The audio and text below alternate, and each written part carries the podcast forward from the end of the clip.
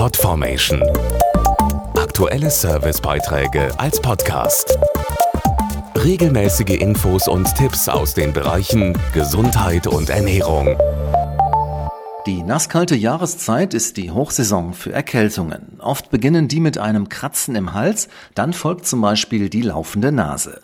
Woher die Halsschmerzen kommen und was man dagegen tun kann, erfahren Sie jetzt.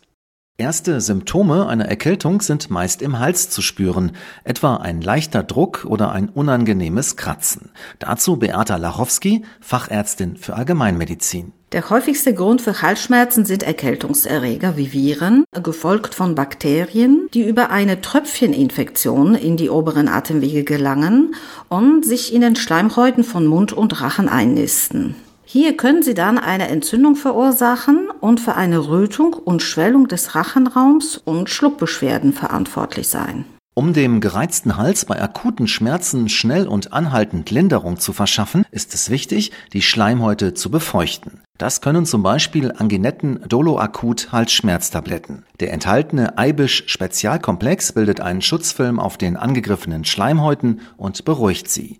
Zusätzlich ist eine Komponente enthalten, die den lästigen Schmerz bekämpft. Darüber hinaus ist es immer sinnvoll, viel zu trinken und bei einer Entzündung im Hals äh, ist eine vermehrte Flüssigkeitsaufnahme sogar doppelt wichtig. Das hilft zusätzlich dabei, Erreger einzudämmen, auszuspülen und die Schleimhäute feucht zu halten. Bei unkomplizierten Atemwegserkrankungen klingen die Symptome dann auch meist nach einigen Tagen wieder ab. Dauern Halsschmerzen allerdings länger als drei Tage an, sollte ein Arzt aufgesucht werden. Podformation.de Aktuelle Servicebeiträge als Podcast.